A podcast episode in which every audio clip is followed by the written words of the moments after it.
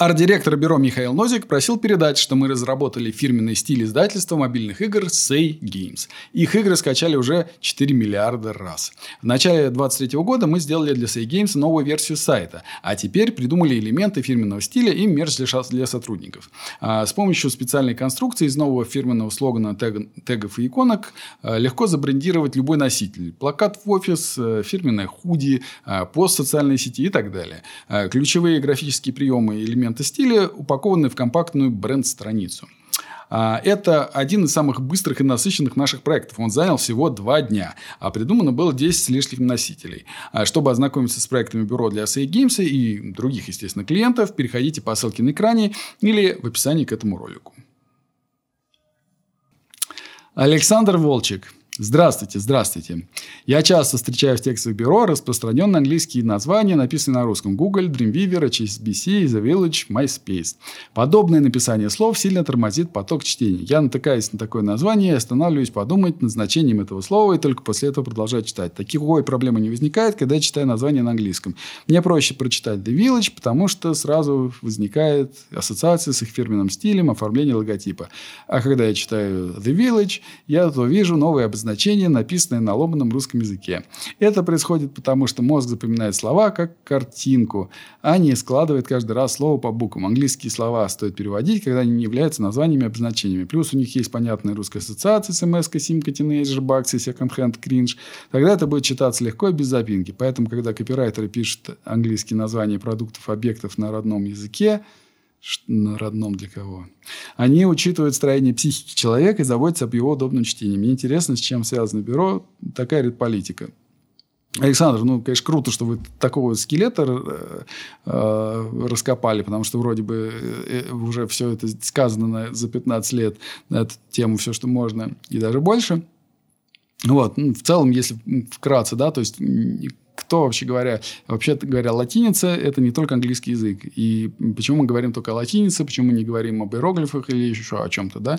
И почему мы с вами вообще обсуждаем только английский язык, да? Потому что бывают вообще еще э, такие бренды, как, например, Ашан, да, соответственно, вы видели, как он пишется на родном языке, этот французский бренд. Ну, вот, соответственно, представьте себе, как его все читали, если бы его писали латиницей. В этом, собственно, и проблема, да, потому что, как бы, если вы знаете английский язык, для вас нет проблемы. А для людей, которые с языком знакомых херовеньки, у них проблема возникает, потому что они просто не понимают, как эту фигню произнести. И появляются вот эти всякие гивенчи и прочее э, херовора, когда просто люди не понимают, что с этими буквами делать. Что касается узнаваемости, а кто вам сказал, что все люди знают все бренды, да, соответственно, то есть почему вы на это рассчитываете?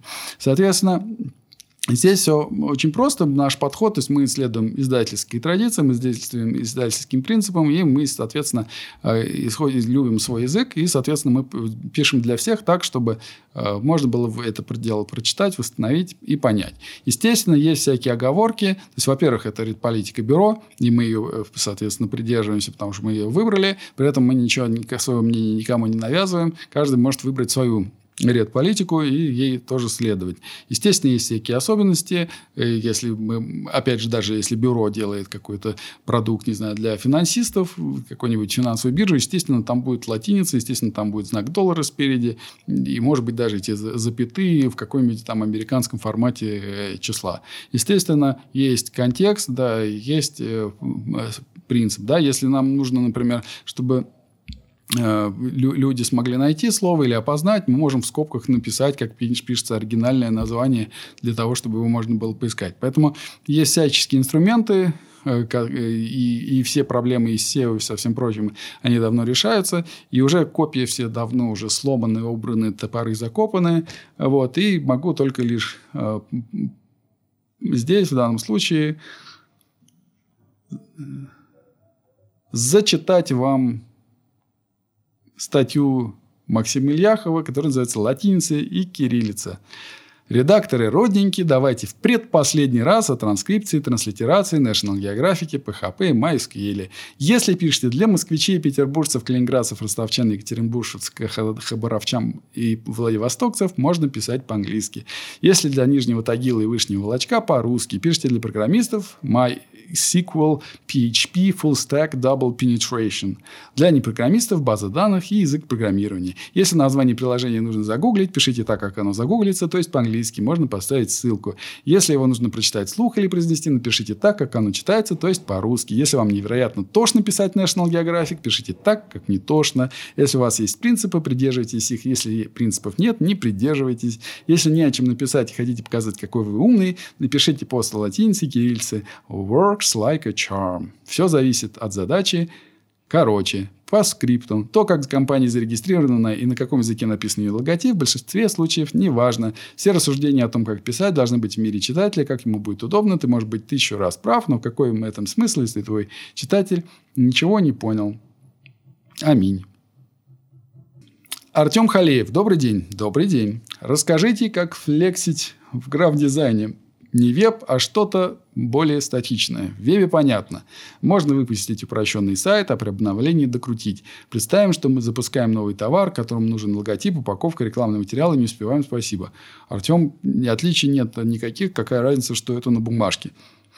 И у нас было полно примеров. Ну, предположим, может быть что-то упрощено, да, там на, на этапе дизайна нарисовали какую-нибудь визитку трехмерную раскладушку. Я помню, у нас тоже там какой-то принтер был, там раскрывался и с бумажечкой вылезал. Вот. Но когда дошло дело до реализации, стало понятно, что это какой-то невероятный геморрой. И, и нам, и клиенту проще, естественно, в данном случае перейти к какой-то упрощенному варианту визитки. Или там, не знаю, у вас там было три варианта визитки, какая-нибудь там корпоративная личная и еще какая-нибудь э, там маркетинговая. А вот, соответственно, обсудили, договорились с клиентом, что будет один вариант визитки в этой итерации. Поэтому ничем это дело не отличается. Какая разница граф-дизайн. То есть, любой, в любом проекте можно это сделать. Можно даже флексить совсем в такой вещи, казалось бы, как архитектура. Вот мы, собственно, пример недавний Шато-Бюро. Взяли и пофлектили целое левое крыло. Ничего страшного, стоит с центральным модулем, правым крылом выглядит прекрасно. Вот, а через пару лет, может быть, появится и левое. Максим Волков. Артем, здравствуйте. Здравствуйте, Максим. Что рекомендуете прочитать помимо книг бюро и образовательной литературы для школ? Какие книги вы добавили, вы бы добавили список обязательной литературы для студентов? Как вы ищете, что почитать? Читаете ли сейчас книги? Появилось ли что-то дельное, на ваш взгляд, за последнее время? Интересуют темы по любой дисциплине школы. Максим, к моему сожалению, я читаю сейчас очень мало и, наверное, это прозвучит как оправдание, но это связано с очень большой загрузкой а, делами. Мне просто не хватает абсолютно на это никакого времени. Меня, естественно, ждут и ну, книжки. Я не могу добраться до, до последнего тафти, лежит у меня он на э, полочке рядом. Но, тем не менее, какие-то книжечки я за последнее время ну, в смысле, за, за последние лет 10 я что-то все-таки прочитал. Вот, из того, что могу припомнить, э, мне попалось ну, во-первых, э, э, одна из полезнейших книг, э, которую мы пока нигде не, не, не осветили, это книга Майкла Ситрика. Это такой прожженный американский пиарщик, который отмазывает всяких звезд от разных там всяких, когда они попадают в какие-то неприятные ситуации. Но не только звезд, к нему обращаются и компании, и какие-то терки были там с какими-то там профсоюзами, с конгрессменами, совсем подряд. Очень интересная книжка, и он прям тоже все делится своими, своим фреймворком, своими знаниями, своими подходами, приемами. Конечно, мы же это тоже все дело поизучали, законспектировали и тоже, конечно, это дело используем. Одна из главных фишек, типа, прежде чем вообще что-то делать, когда у тебя случается любой кризис, просто начинай собирать факты.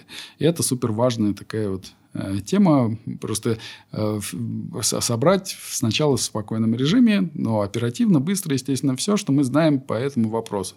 И дальше уже, э, используя эти факты, естественно, ты начинаешь уже свою историю формировать. А другая книжка, которая вспоминается из клевых, это, она, по-моему, называется типа «Норвежский лес», можно перевести, «Norwegian Wood». Это, собственно, книжка какого-то скандинава, который а, пишет, собственно, то, все, что он знает вообще о древесине, дровах, об, об их заготовке, об их нарубке, о розжиге и всем прочем. Для меня это было очень познавательно. Я как практически уже сейчас сельский житель и топлю дровами. Вот, соответственно, одна из, одна из важнейших вещей, которые, может, вы не знаете, но теперь будете знать, это то, что нужно а, дрова обязательно закупать вот сейчас именно когда пришла весна, и они должны быть обязательно зимние, то есть вот только что то, что срубили. Ни в коем случае они не должны были валяться там где-то с прошлого года и гнить. То есть они должны быть только что срублены, желательно зимой, для того, чтобы Э, потому что зимние дрова, да, в них дерево стоит, в нем минимум влаги. Соответственно, и желательно, да, чтобы его, эти, эти, собственно, дрова, в смысле спиленные, да, чтобы с них убрали ветки, чтобы они не лежали, э, собственно, в лесу и не гнили. Вот, соответственно, заготавливаете эти дрова весной, все лето они у вас сушатся, и потом к осени начинаете классненько опять топить, и так до следующей весны. А приз за самые интересные вопросы хочу вручить Артему Халееву а, и в качестве приза предложить персональную скидку 40% на а, лекции а, управления проектами, людьми и собой. Артем, если вы хотите получить свой приз, пожалуйста, напишите мне по адресу на экране или в описании к этому ролику. Остальных я прошу задавать вопросы в комментариях, или можно мне по почте, или просто на сайте бюро. Э, вот. И обязательно ставьте лайки, подписывайтесь на канал став... и нажимайте на колокольчик для того, чтобы не пропустить следующие ролики. До следующего раза. Тухнуть в одиночестве. Мы работаем, естественно, удаленно сто лет. Как и клиенты, так и исполнители. Все друг друга обманывают и обманываться рады. Порассуждать всегда любо дорого. Повышать, так сказать, чек. Свершение совершать.